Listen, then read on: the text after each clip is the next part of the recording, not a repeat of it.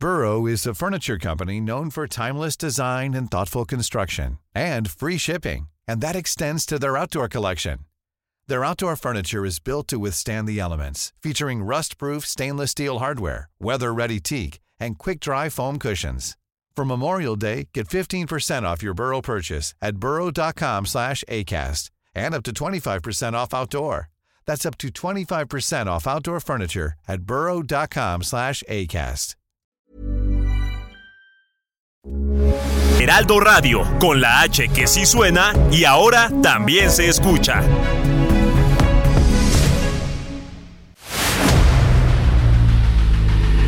El dedo en la llaga.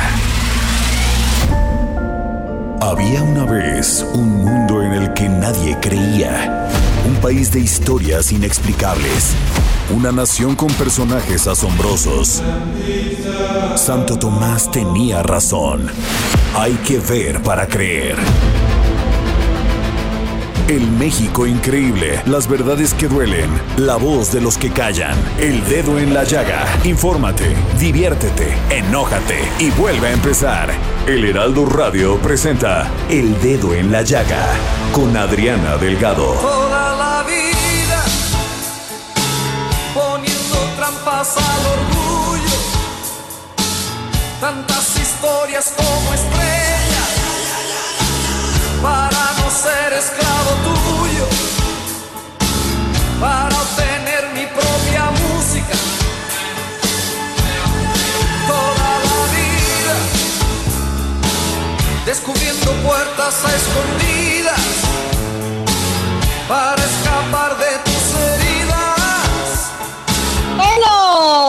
Y así iniciamos este dedo en la llaga, escuchando a nuestro querido Emanuel, a quien le dedicamos todas las entradas musicales de esta semana en el dedo en la llaga. ¿Por qué?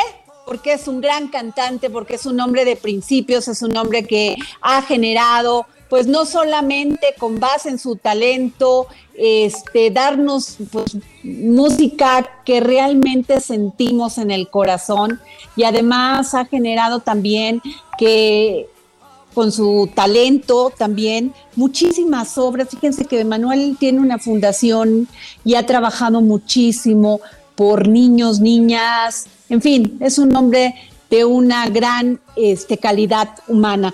Y bueno, Jorge Sandomal, muy buenas tardes, ¿cómo estás? Muy buenas tardes, Adriana Delgado, amigos del Dedo en la Llaga, muy buenas tardes en este viernes 24 de junio, siendo las 3 con 2 hora del centro De. México. Adriana Delgado, ¿cómo estás? Muy bien, mi querido Jorge, qué gusto saludarte en este viernes. Jorge, fíjate que te quiero platicar que nosotros siempre hemos estado informando sobre esta convención que este se realizó, eh, que está realizando Morena, esta convención nacional, y dimos cuenta de la primera convención que se llevó en Jalisco, donde pues participaron más de, de mil militantes de base y simpatizantes de Morena, que este, pues dialogaron sobre cuál es el futuro de su partido. Y fíjate que el día de hoy se llevó a cabo una conferencia de prensa donde estuvieron las delegaciones de convencionistas provenientes de 26 entidades federativas de la República Mexicana, así como destacados referentes y promotores nacional, nacionales del movimiento. Y dos puntos se llevaron, lo posicionaron, que fue el posicionamiento de la Convención Nacional Morenista, las que les cuento con respecto a la convocatoria del tercer Congreso Nacional Ordinario de Morena, emitido el pasado ju- jueves 16 de junio por el Comité Ejecutivo Nacional, y el lanzamiento público de la ay, perdón, el lanzamiento público de la convocatoria para la segunda Convención Nacional Morenista, que se celebrará durante el mes de agosto en el Monumento a la Revolución. Y tengo a un gran militante que ha luchado con la izquierda, este, además reconocido, el profesor John Ackerman. Doctor, ¿cómo está? Hola, ¿cómo estás, Diana? Un gusto enorme este, de hablar contigo. Aquí estamos justo terminando una asamblea, una conferencia de prensa muy emocionante con la participación de delegaciones este, pues de todo el país, de todo el país. La verdad es que este fue muy emocionante escuchar las palabras de eh, militantes, este, los más auténticos, de base, fundadores del partido, eh, este, ahora sí vinieron desde Sonora, de Yucatán, de eh, Querétaro, de Durango, de Tamaulipas, de Guerrero, de Michoacán, de todo, todo el país. Este, y con un solo reclamo, una sola exigencia, que es la de este, defender los principios fundacionales del partido este, frente a los actos este, pues muy autoritarios, arbitrarios, eh, este, que se están cometiendo desde la cúpula del partido. No sé si la audiencia conoce, pero recientemente este, Mario Delgado y Citlali Hernández eh, emitieron una convocatoria para celebrar un Congreso Nacional Ordinario. Esto es muy positivo porque implica la renovación de los órganos de dirección del partido, un proceso de discusión y debate sobre la vida interna. Nada más que, como dice el clásico, hubo un pequeño detalle. Y eso es que Mario y Citlali convocan a que se renuevan todas las dirigencias del país, que se renueva todo el partido, menos a ellos mismos. Ahora ¿Cómo? Este, en, los bueyes de mi compadre, como dicen, y este y aquí el reclamo generalizado era pues no, no, no, no, todos coludos o todos rabones. Y vamos a renovarnos, renovémonos todos, no, no, no, se aferren a sus puestos, este, tienen sus trayectorias eh, propias, dignas, podrán buscar sus candidaturas, su poder como gusten, este, pero no se aferren, no se aferren, los puestos eh, este, son para servir, no para servirse. Y, este, y hay muchos agravios, muchos agravios que ellos han cometido y eh, este, aquí el consenso fue que pues ellos no merecen este, seguir en el puesto, que más bien eh, se les pide la renuncia a Mario Citlali por el clamor generalizado y este, un llamado a la acción de parte de las bases de, del partido para organizarse, para estar juntos y para defender los principios de no mentir, no robar y no traicionar, que es lo que dieron son los que dieron vida a este movimiento, porque pues como bien sabes, este Adriana, eh, este el chapulineo está a la orden del día. Este, ahora claro. gana, todo el mundo ya de, de Morena, todo el mundo quiere saltarse y este está bien, bienvenidos, nadie quiere cerrar el partido a los puros, pero si vienen a la casa, si tú tienes un invitado a la casa y trae malos hábitos de su propia casa, pues uno pone las reglas, exige que se comporte de acuerdo con eh, este principios básicos. Eso es lo que estamos reclamando, una decencia básica para que Morena no se convierta en otro PRI. Jorge Sandoval. Doctora Ackerman, le saluda Jorge Sandoval. Este, John, ustedes anunciaron el emprendimiento de acciones jurídicas con el fin de obligar al CEN a emitir una nueva convocatoria apegada a los estatutos del partido. ¿En qué van a consistir estas acciones jurídicas? Este, mira, hay una cantidad de agravios terribles en materia jurídica, eh, totalmente inaceptables, eh, y este, ya se ha presentado la, la, queja ante la Comisión Nacional de Honestidad y Justicia del partido y también se están recorriendo acciones al Tribunal Electoral. Este, algunos ejemplos muy específicos. Este, el estatuto del partido dice que para este proceso eh, de renovación del partido a un Congreso Nacional ordinario, eh, se tienen que celebrar asambleas distritales. Cada distrito tendría que haber una asamblea entre los militantes del partido, los que son parte del partido y que pertenecen a un padrón del partido. Lo que ha decidido María Citlali más bien es que en lugar de hacer asambleas eh, cerradas a los militantes del partido, hacer, eh, ni siquiera son asambleas, eso es lo más interesante, alegando el tema de, este, del COVID, eh, este, no va a haber asamblea, van a ser este, filas de votantes y de este, en las cuales cualquier persona puede participar. Aunque sea de otro partido, por ejemplo, algún priista, algún panista, un perredista, pueden ir formarse en la fila y, votar. Así es, eso es eso es el problema. por un lado hay una la apertura está bien, pero el asalto al partido por acarreados del PRI y el PRD es inaceptable. Hay una regla en el estatuto que dice que se tiene que cortar el padrón 30 días antes, es básico, así como no puedes sacar tu IFE, tu INE, pues, el día que vas a votar, tienes que sacarlo antes para que haya un padrón, para que haya controles, para que no se comete fraude electoral, un control básico. Este, aquí también está esa regla en el Estatuto de Morena, pero con esta convocatoria están violando olímpicamente este criterio para que cualquiera llegue y este y se afile en este momento y vote y ni siquiera hay asamblea de discusión, entonces realmente es una feria una serie de de, este, de acarreos. Por ejemplo, paso yo con un camión. A ver, eh, Jorge, Jorge, permíteme tantito.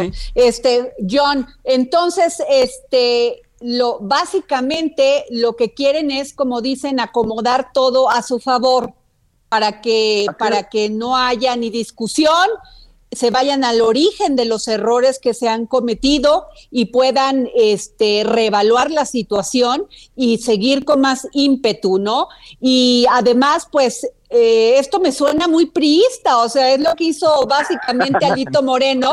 Pues sí, me suena muy priista porque es básicamente lo que hizo Alito Moreno, poner al, al, Consejo Político a todos los de su, a todos sus allegados y apoderarse del partido. O sea, Morena podría estar haciendo lo mismo.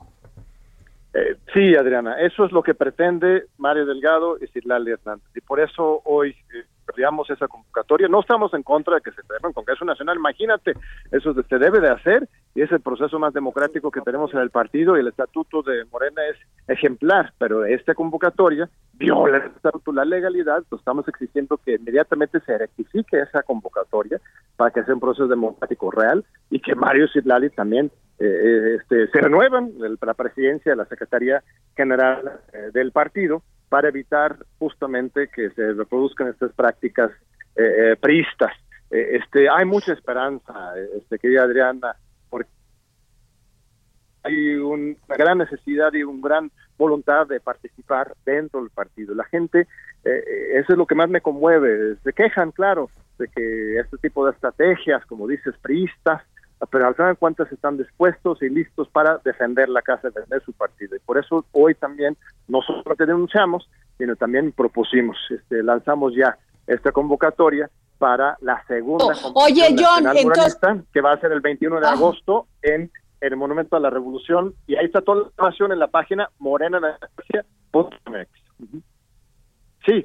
Oye, John, entonces básicamente lo que ustedes piden es una consulta, pero a la base militante de Morena, porque ya habían dicho que había un padrón de Morena, que incluso estaban, cuando hablamos aquí con Mario Delgado en alguna ocasión, nos dijo que ya el padrón ya no tenía errores, que habían estado rectificando y que ya tenían una base muy importante de militantes. Entonces no entiendo por qué abrirlo, porque básicamente a quien tienes que consultar si sigue tu presidente de partido o no, es a la base militante.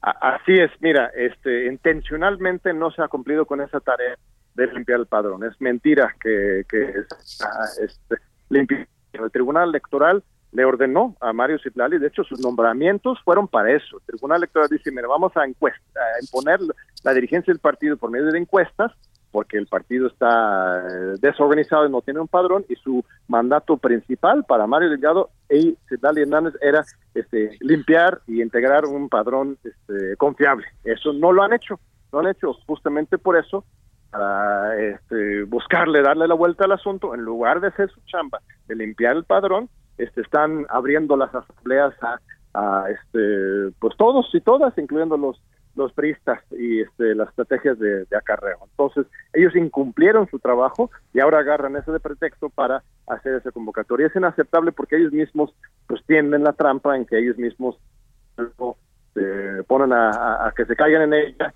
este, los, los militantes. Es una, una, una guerra realmente en contra de este, los principios, en contra de los fundadores del partido. Hay otro elemento que es este, el tema de la Comisión Nacional de Elecciones. Todo está organizado por una Comisión Nacional de Elecciones que no goza de ninguna autonomía, este, ninguna este, eh, este profesionalismo siquiera. Mira, es una Comisión Nacional de Elecciones en que los, los principales eh, este, controladores de esa, esa, comisión son precisamente pues Mario y Citlali, ¿no?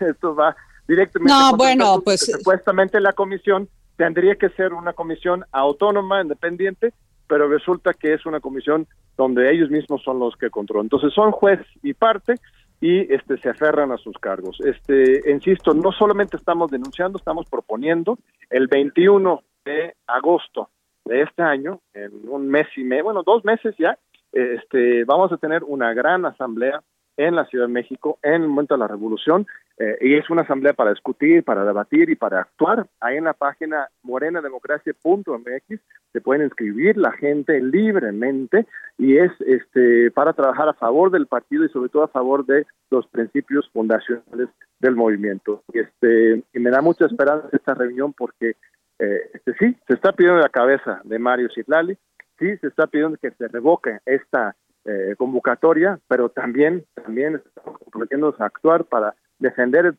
proyecto del observador y no permitir que nos roben la esperanza.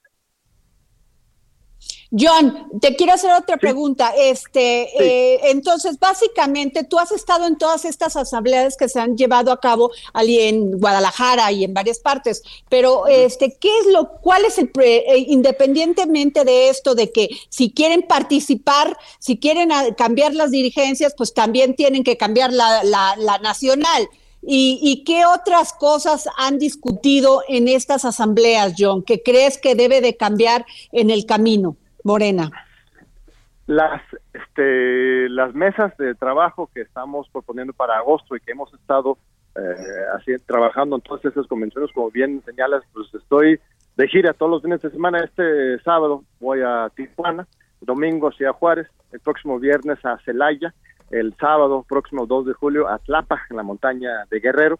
Eh, los fines de semana pasados tuvimos Aguascalientes, Nuevo León, antes de eso en Jalisco, en Nayarit, en este en Puebla, hemos estado dando una vuelta por todo el país y en cada una de estas asambleas este se establecen grupos de trabajo y una de las áreas estratégicas que estamos desplegando para agosto son uno, el tema de la juventud. Este, estamos en esto de la transformación y de Morena para este, demostrarle a las nuevas generaciones que otra forma de hacer política es posible. Eh, los jóvenes. Entonces, están convocados los jóvenes para una mesa de trabajo importante el 21 de agosto y en, en las diferentes convenciones estatales. Este otro tema es el de la formación política, porque al final de cuentas el presidente eh, este, dice siempre que uno de los ejes centrales de la cuarta transformación es la revolución de las conciencias. El partido de Morena no puede ser solamente para ganar elecciones, que sí hay que ganarlas, sino que también para demostrar que este, podemos concientizarnos de nuevos medios de comunicación, de nuevas formas de, de, analizar la realidad. Este, un tercer eje es el tema de generar una red nacional de este, Morena a nivel municipal porque toda esta destrucción institucional del partido inició en 2017, de hecho, en que se cancelaron las asambleas municipales, las estructuras municipales de Morena, para que fuera solamente por distritos electorales de, forma, de acuerdo con esta visión electoralista. Los municipios es una manera muy este, positiva para reconstruir el partido desde abajo. Este, vamos a formar, tenemos, pero más formalmente en, agosto, eh, este, de auditoría y transparencia, porque Morena recibe muchísimo, muchísimo dinero, pero no se rinden cuentas. Entonces, todo ese dinero es dinero público que debe ser este, ejercido de manera pública y transparente. Eh, este, Oye, John, debe de estar recibiendo Morena como dos mil. Ajá. ¿Eh? Son, eh, debe estar recibiendo Morena como dos mil millones de pesos y habían dicho que iban a regresar un tanto, porque el presidente siempre se ha opuesto al financiamiento ordinario de los partidos. Así es, este, no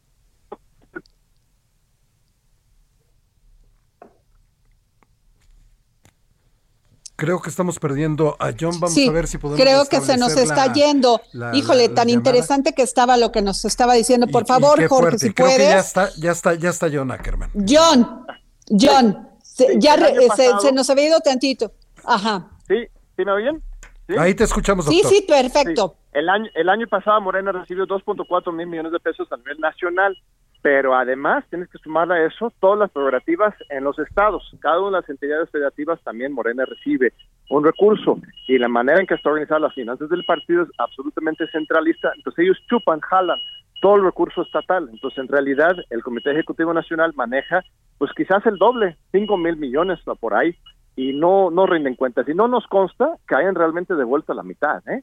Eh, eso es lo que queremos saber con esta auditoría y transparencia. Y además sobre la mitad que no devuelven, el estatuto dice que la mitad de eso se tiene que ir al Instituto Nacional de Formación Política para que el, todo el dinero, bueno, la gran parte del dinero, la mitad, vaya a eh, este, este proceso de la revolución de las conciencias y generar nuevos cuadros, sobre todo en los jóvenes. Eso no se está haciendo, eso sí me consta que no se está haciendo. Entonces, hay muchos problemas que tenemos que limpiar y Morena tiene que dar el ejemplo. No se vale ser candil de la calle y oscuridad en su casa. Es lo que estamos exigiendo y no solo exigiendo, sino haciendo ya en la práctica con la Convención Nacional Morenista. Pues muchas gracias, John Ackerman. Gracias, doctor, por, por este habernos este, comentado de qué fue esta conferencia de prensa que dieron las delegaciones de Morena en todo el, en todo el país y tu presencia. Gracias, doctor.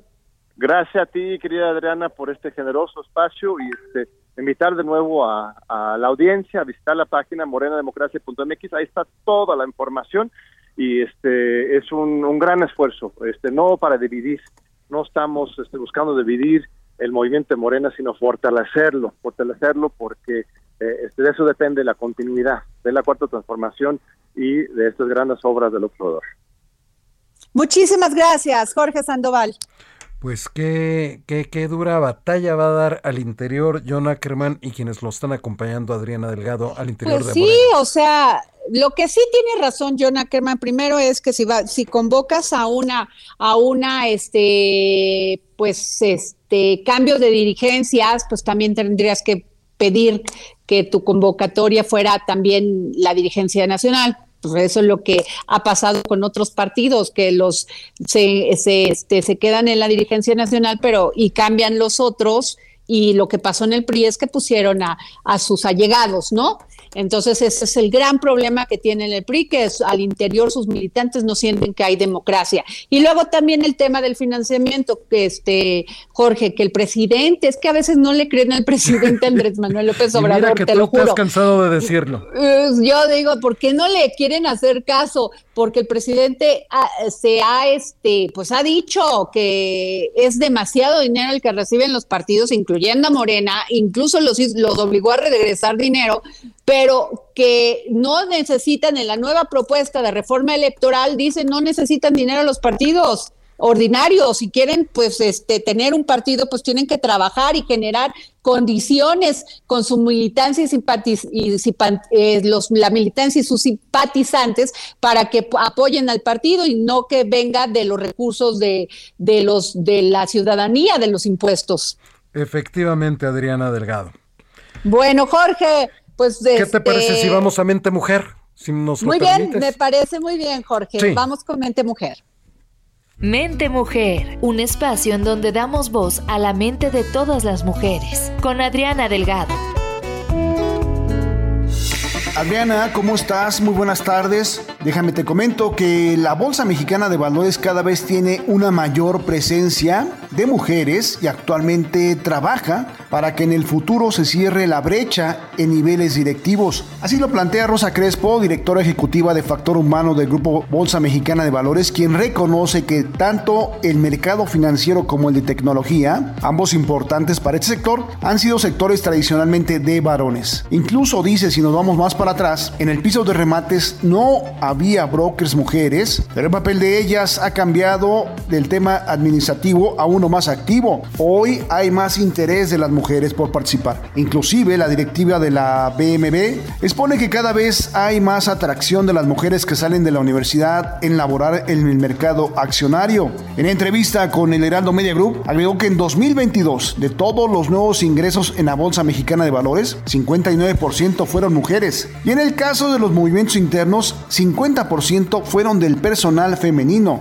Añade que cualquier postulante pero lo que se cuida es como factor humano es que haya una mujer. En caso de que no exista ese perfil y en caso de que no haya talento interno, bueno, se busca una persona de fuera. Inclusive dice que han buscado por lo menos que haya una terna en donde participe una mujer. Otro indicador, dijo, es que está en las posiciones de tecnología. Ahí la Bolsa Mexicana de Valores cerca de 38% son mujeres, lo cual con el tiempo se ha incrementado. En la Bolsa Mexicana de Valores Actualmente hay tres empresas con alrededor de 520 personas, en donde en los últimos tres años 45% son mujeres y el resto hombres. Si se ve esto de manera general, bueno, no se ve tan mal, pero el problema es que con los niveles, al momento de segmentarse, en chicas de nuevo ingreso se tienen analistas, especialistas con un mayor número de damas, 51% de mujeres contra 49% de hombres. El problema, dice, es cuando vamos a mandos medios, ya que ahí 60% son hombres, 40% son mujeres. Y en niveles de dirección, 85% son varones contra 15% de damas. Por eso dice la directora, se está trabajando para cerrar esa brecha. Inclusive el año pasado se contrató una directora de tecnología y a varias subdirectoras. Además, a finales de abril,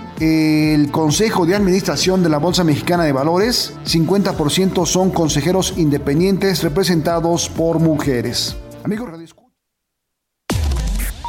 Sigue a Adriana Delgado en su cuenta de Twitter, arroba Adri Delgado Ruiz. Además, te invitamos a enviar tus opiniones y comentarios en texto o por mensaje de audio a través de WhatsApp al 55 2544 3334. Y si quieres escuchar El Dedo en la Llaga de El Heraldo Radio, en cualquier momento y donde quiera que te encuentres, descarga el podcast disponible en Spotify y iTunes.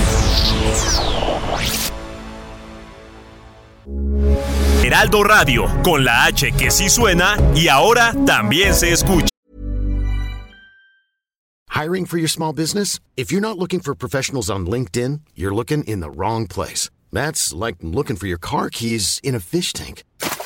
LinkedIn helps you hire professionals you can't find anywhere else, even those who aren't actively searching for a new job but might be open to the perfect role. In a given month, over 70% of LinkedIn users don't even visit other leading job sites. So start looking in the right place. With LinkedIn, you can hire professionals like a professional. Post your free job on linkedin.com slash people today. Ah.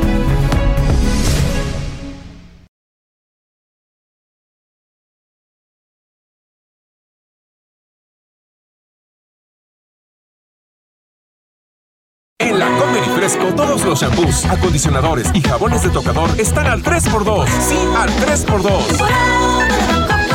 Hasta junio 29. Heraldo Radio, la H se lee, se comparte, se ve y ahora también se escucha.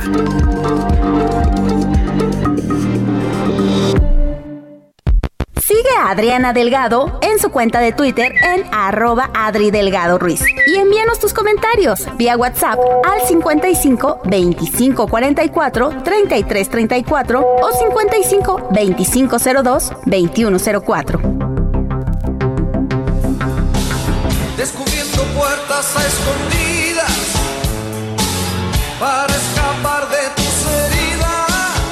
Regresamos. Al dedo en la llaga. Y como siempre les digo, mándenme un tweet y síganme.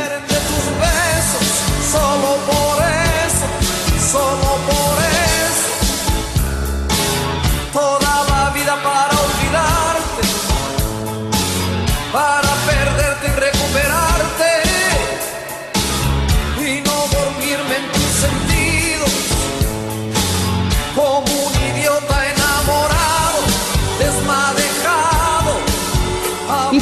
oportunidad de entrevistar al escritor e historiador Pedro Ángel Palau. Maravillosa. Por favor, si tienen un momento, siéntense a escuchar esta entrevista o si va usted en su coche o está en su casa, por favor, tomen un tiempo, porque la verdad, para escuchar esta entrevista es verdaderamente interesante. El dedo en la llaga. Hablar de Pedro Ángel Palau, escritor e historiador, es sin duda hablar de narrativa, es sin duda hablar de historia, es sin duda hablar de aquellos sueños que se volvieron realidad.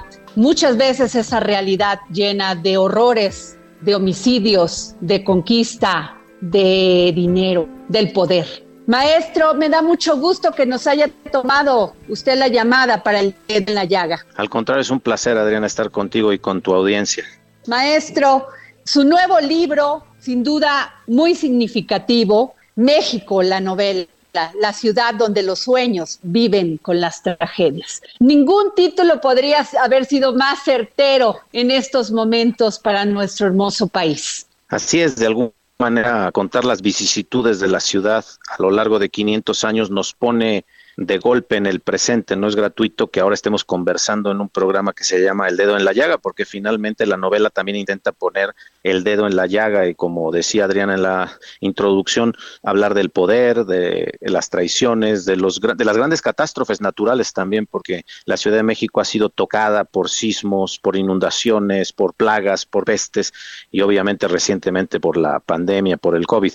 Eh, contar esa historia a lo largo de 500 años podría tratarse o hacerse desde la épica, pero lo prefería hacer desde las historias de cuatro familias, una familia prehispánica, los Cuautle, una de ricos eh, mineros, los Santoveña, una de panaderos, los Landero, y finalmente a finales del 19, una de judíos eh, sefarditas llegados de Siria, los Sefamí. Maestro, usted habla de, de, estos 500 años, pues llega hasta 1985, cuando fue el gran terremoto de México, ese 19 de septiembre. Así es, la idea era empezar con la caída o las ruinas de Tenochtitlán y luego las ruinas de la ciudad edificada sobre la modernidad y sobre la colonia. Y me parecía que el arco se trazaba de manera natural cerrándolo en 85, porque si bien es el año de la tragedia, es también el año de nuestro descubrimiento de que nos podríamos unir como sociedad sin necesidad del gobierno, que podíamos tener lo mismo eh, a Marcos Rascón, Superbarrio, que a los, las uniones de costureras, el inicio de lo que Carlos Monsiváis ya desde entonces llamó nuestra incipiente sociedad civil y allí nos dimos cuenta de la importancia de cambiar el sistema y de democratizarnos. Nos costó todavía muchos años llegar al 2000, pero quizá el, el gozne, el puente, fue eh, la terrible tragedia de 85. Yo creo que nos volteamos a ver unos a otros mientras ayudábamos a sacar eh, damnificados y sobrevivientes de los escombros y nos dijimos, eh, basta ya, hay que cambiar este país. Maestro, usted habla de este entreveramiento generacional. Y yo le quiero preguntar, en todas estas épocas que usted habla, la condición humana del poder, de la, la condición humana en sí. En sí misma, claro. ¿Cambia algo por pues décadas? ¿Somos mejores seres humanos o nos convertimos todavía en peores seres humanos que cuando nos conquistaron? No, yo creo que somos mejores seres humanos definitivamente, a pesar de la tragedia, a pesar del dolor, la resiliencia de la gente, eh, por eso yo digo en la novela que son más importantes las personas que las piedras. Eh, en la colonia las castas y los estamentos estaban tan marcados que si no pertenecías y estabas registrado en el libro de españoles, no tenías acceso absolutamente a nada, no podías ser sacerdote, no podías ser militar, ni siquiera soldado raso, eh, no podías tener un comercio. Eh, la independencia marcó un cambio, pero desde mucho antes, desde 1786, yo pongo en la novela, empieza a haber esta conciencia criolla, que si bien es una conciencia de españoles blancos, se dan cuenta que España se ha llevado buena parte de la riqueza y no ha dejado nada. Eh, y esa conciencia criolla empieza a cambiar las sentimentalidades, las emociones, la manera de convivir. Eh, empezamos a creer un poco más en este criollo, pero también en este mestizo, que la independencia nos va a dar eh, ya como sujeto eh, social. No es gratuito que en el gran estudio que hizo Eric Van Jong del ejército del sur, del ejército de Morelos, que se llama La Otra Rebelión, esté clara la cantidad de población indígena y afrodescendiente que estaba atrás de Morelos. Él mismo un afrodescendiente que había sido eh, por lucha de su madre precisamente registrado en el libro de españoles. Y luego la Revolución Mexicana, pese a las taras que tuvo después como gobierno, sí creó una movilidad social y permitió una clase media, que es justamente esa clase media que una y otra vez se vuelve cada vez más fuerte, más solidaria. Si bien la novela termina en 1985, lo volvimos a ver en 2017 en el terremoto, sin que nadie nos organizara la gente salió lo mismo a dar un pan que empezar otra vez a rescatar eh, a rescatar sobrevivientes, a, a, intentar apapacharnos, abrazarnos unos a otros. Maestro, usted habla, bueno, de varios puntos, pero habla sobre los escarceos de los Humboldt, la traición de los niños ricos, polcos, los excesos de Juárez y los megalómanos postrevolucionarios. ¿Nos puede explicar más? Bueno, eh, en, Alemania hace tiempo que, digamos, la discusión sobre eh, la elección sexual de Humboldt es muy clara, ha habido novelas, ha habido ensayos, ha habido historia, y en México todavía lo veneramos sin pensar que Humboldt parte de sus viajes los hacía para poder eh, expresar su sexualidad distinta. Es decir, la Ciudad de México le permitió, gracias a la güera Rodríguez, que le prestaba su casa, que nunca fue su amante como se pensaba, le permitió unas libertades que no le permitía Alemania en su momento.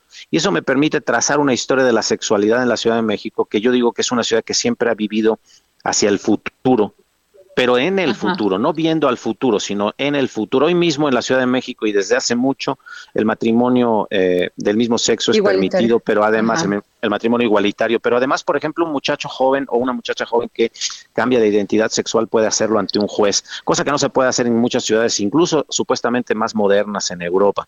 Sin embargo, eh, yo cuento, por ejemplo, en su momento el intento de motín de los hermanos Cortés, de Martín Cortés Úñiga, Martín Cortés Malinzi, y luego los polcos abrazando a, que para mí fueron los primeros mis reyes, los primeros juniors, y luego los otros juniors fueron estos polcos eh, que se dedicaron eh, a abrazar la intervención norteamericana, como muchos conservadores después van a abrazar la intervención francesa, eh, destruyendo la propia identidad mexicana. Y cuando hablamos de los excesos de Juárez, tristemente Juárez, eh, yo lo digo a pesar de que sé que hiero muchas susceptibilidades, se fue blanqueando con los años y ya en el poder eh, se olvidó de su pasado indígena y eh, a pesar de que estaba rodeado de este grupo de, hermosos e inteligentes juristas, él mismo había sido presidente de la Suprema Corte, eh, crean, junto a la amortización de bienes de la Iglesia, crean esta ley que llamamos por abreviar la ley de terrenos baldíos, y no eran terrenos baldíos, eran terrenos indígenas que las ordenanzas reales les habían dado a los grupos indígenas. Precisamente esos terrenos que yo cuento en Tacubaya, en, la, en mi novela, ya lo había contado antes en mi novela sobre Zapata, es lo que hace que Zapata y los campesinos de Morelos se levanten en la revolución, porque las haciendas, al ser considerados terrenos baldíos, lo que fueron es haciendo, fueron robándose esos terrenos que pertenecían a los antiguos moradores y que eh, Carlos V y luego Felipe VI les habían dado en legítima propiedad. Entonces, me parece eh, de pronto muy importante contar cómo unos liberales de origen campesino que se dedican a la zapatería en Tacubaya se oponen a un gobierno liberal como el de Juárez porque están perdiendo su pequeña parcela, su alimentación de traspatio eh, y finalmente las tierras de su familia, que son lo único que poseen. Claro, maestro, muy interesante. Yo no conocía esos detalles que usted nos está hablando. Pregunto esto fuera de la novela, cuando vemos esta terrible violencia en México, que finalmente no son nuestros indígenas, nuestros indígenas todavía quieren labrar su tierra, tener el aire, tener el agua y que vemos que esta impunidad lo único que nos dice es que los derechos humanos en este país están muy desquebrajados. Así es, eh, usted lo ve por ejemplo con la industria del aguacate y el narcotráfico tomándola, lo vemos la tristemente hace muy pocos días con el asesinato de dos sacerdotes jesuitas activistas en la Tarahumara, uno de los lugares más pobres del país. Eh, y, lo, y, lo, vemos prácticamente de, forma diaria en la zona yaqui, en Oaxaca, en la zona eh, afrodescendiente de Guerrero. Todavía, eh, como yo digo, usando la cita de José María Arguedas para Perú, en México no podemos vivir felices todas las patrias. Y yo lo demostré eh, históricamente en un libro de historia, no en una novela que se llama La culpa de México, eh, la invención de un país entre dos guerras, que salió en 2010, donde yo hice una reflexión sobre el siglo XIX mexicano y terminé eh, diciendo que el problema fue que las, y es hoy en día el mismo, que las élites en el poder se han pertrechados, se han quedado, se han anquilosado, se comen toda alternativa popular, no permiten que haya distintas salidas a los distintos problemas del país y finalmente son entre ellos que se distribuye eh, la riqueza, nada escasa de un país enormemente rico con enormes potencialidades. Usted tardó cinco años en escribir esta maravillosa novela, México, la novela, la ciudad donde los sueños viven con las tragedias. Son cinco años, parecen mucho, parecen poco, maestro, para alguien que tiene que escribir un libro y que finalmente le dedica todo su tiempo. La verdad, en otras situaciones y condiciones, muchos de los jóvenes en México no tienen esas oportunidades, maestro. Cuénteme usted cómo lo logró, porque esto es muy importante para los escritores jóvenes que se desaniman en este país. Por supuesto, yo tuve la oportunidad de estudiar tanto mi licenciatura como mi maestría como mi doctorado en el Colegio de Michoacán, primero en la Universidad Autónoma de Puebla, siempre en escuela o en universidad pública. Le debo a la educación pública en México buena parte de mi desarrollo. Eh, me formé todavía en la última generación que tuvo clases y participó en muchos coloquios con don Luis González y González, eh, pero con Carlos Herrejón, con Andrés Lira, con varios de los grandes historiadores en Michoacán.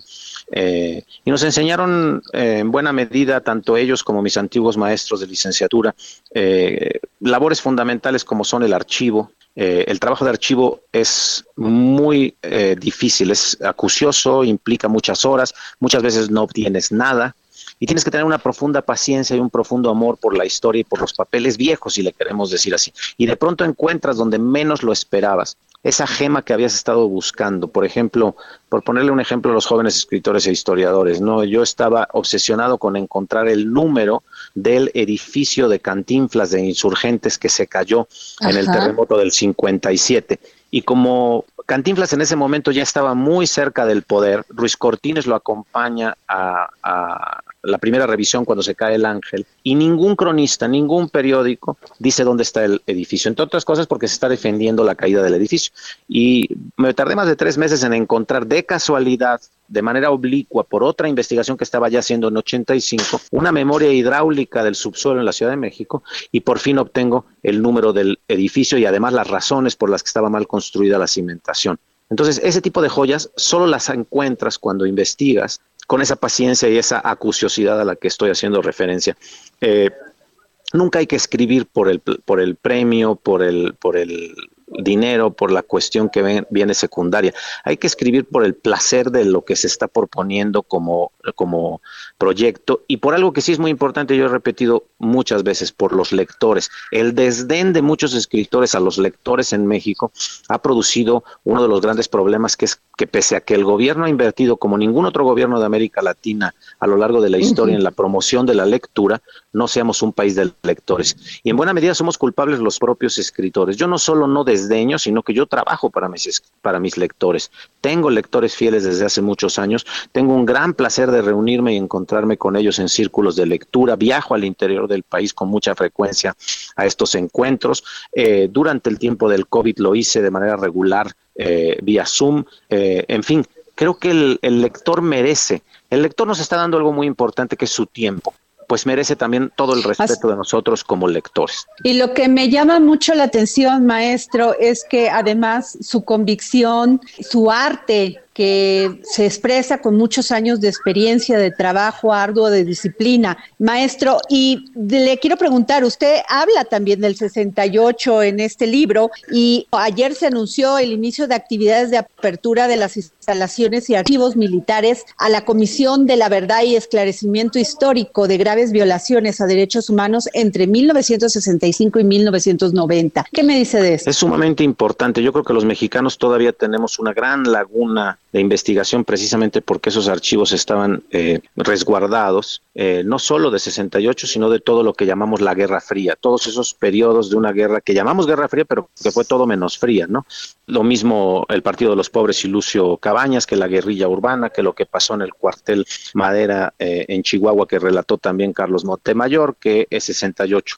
Yo el 2 de octubre lo quise contar porque tenemos grandes testimonios que no quería yo... Eh, dejar, digamos, eh, o decir, ah, una novela va a superar esos testimonios. Lo que yo hice es contar 68 en la noche del 2 de octubre. Me parecía que lo inteligente literariamente o técnicamente es que este grupo de muchachos que son mis personajes se vean en lo que, comillas, comillas, era su cuartel general, la casa de uno de ellos y que cada uno cuente y por lo tanto le cuente al lector su experiencia del 2 de octubre. Como no estaban en el mismo lugar ni lo vivieron de la misma manera, me interesa mucho que estos personajes cuenten su versión. Pero eh, es como lo que, lo que recomendaba Aristóteles, es decir, en vez de poner la sangre en el escenario, cuenta lo que pasó después de la sangre. Entonces es lo que yo hago, contar el 2 de octubre exactamente en la noche de la masacre, con la experiencia de cada uno de, ellos. Y el último en contar su relato es un muchacho que sobrevive de manera muy casual gracias a que, eh, y esto es una gran tragedia, a que permanece acostado debajo de un muerto y los, los eh, soldados no lo ven. Por lo tanto, siguen acribillando y él se salva, se salva de la muerte por la muerte. Eh, algo que me parece muy simbólico de 68. Qué interesante, de verdad yo me podría estar aquí dos horas con usted. Le pedimos que por favor este, nos dé la oportunidad de volver a hacer otra entrevista. Mientras quiero comentar que este libro, la editorial es Planeta y que el libro actualmente está en la venta en todas las librerías en formato físico, formato digital y audiolibro. En audiolibro, ¿en dónde lo podemos encontrar, maestro? Prácticamente en todas las plataformas eh, no solo en las normales de Amazon, sino en Spotify, en todos lados. Y eh, yo que no soy un, eh, no, no, es que me cause gran placer, esta vez creo que encontraron en Planeta un gran lector del libro. Entonces, ya he sabido de gente que ya lo está escuchando por segunda ocasión debido a lo bien leído, digamos, que está el libro en audiolibro. Así que a la gente que le gusta, por ejemplo, eh, correr o, hacerlo en el coche, eh, leer un libro, yo entiendo que mucha gente eh, es el único momento en que puede de alguna manera acercarse al libro, así que ahí tiene una gran versión de la cual yo también estoy muy contento. Maestro, le quiero hacer una pregunta respecto a eso. Muchas personas cuando uno está en una mesa y dice, es que yo ya lo escuché en audiolibro, libro, dicen, pero no, no es lo mismo, lo tienes que leer. ¿Usted qué piensa de esto? Yo creo que sí es lo mismo, incluso puede ser mejor. ¿Por qué? Porque lo mismo que, ya hoy muchos maestros que se han preparado en pedagogía saben que hay muchos, eh, digámoslo así, estilos de aprendizaje, que hay gente visual, hay gente auditiva, hay gente táctil, hay gente eh, más numérica. Eh, lo mismo pasa con la lectura. Hay gente que leyendo en el libro físico, por su propia característica neurológica, se distrae y deja de leer. A mí me pasa exactamente lo contrario. Si yo oigo un libro, me distraigo, pero hay gente para, para la cual el audiolibro es la mejor manera de concentrarse. Así que yo pienso que debemos de ser abiertos. El libro es un soporte para contar historias. Los seres humanos contábamos historias antes del libro y las seguiremos contando después del libro. Así que cualquier soporte es bueno si la gente considera que esa es la manera más adecuada para acercarse eh, a, la historia que se está contando, que finalmente es lo más relevante.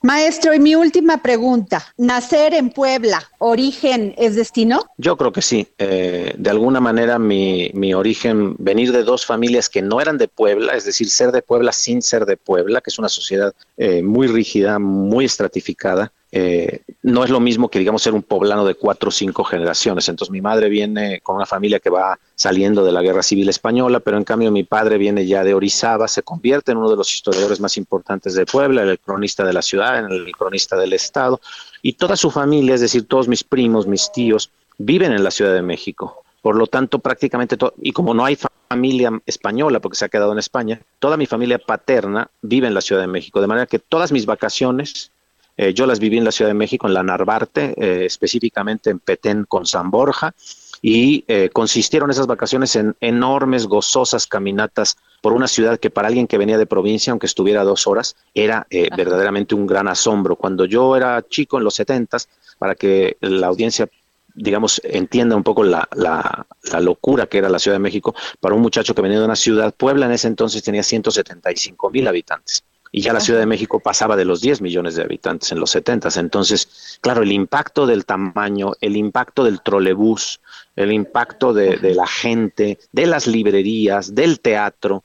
Yo acompañaba a mi papá a espectáculos teatrales. En los años 80, principios de los 80, una de mis experiencias teatrales más importantes fue ver a Héctor Bonilla en el Poliforum Siqueiros haciendo de un paralítico en Mi vida es mi vida, una de las ocasiones teatrales que a mí más me impactaron, los museos de la Ciudad de México. Es decir, Exacto. Es, es, una ciudad utópica en la que pasa todo. Y por eso es que la gente que vive en la Ciudad de México difícilmente se quiere ir, porque ese estímulo no lo va a vivir en otro lugar, a pesar también, obviamente, de la locura del tráfico y del movimiento y de la cantidad. de... Maestro, yo le quiero pedir una recomendación. Ahorita que me dice que su padre nació en Orizaba, Orizaba, Veracruz. Mm, Así es. Siento que todavía falta contar más de Orizaba. Y también, bueno, eh, si quieren otra entrevista, ¿dónde podemos leer un gran libro de Orizaba, de lo que significó Orizaba?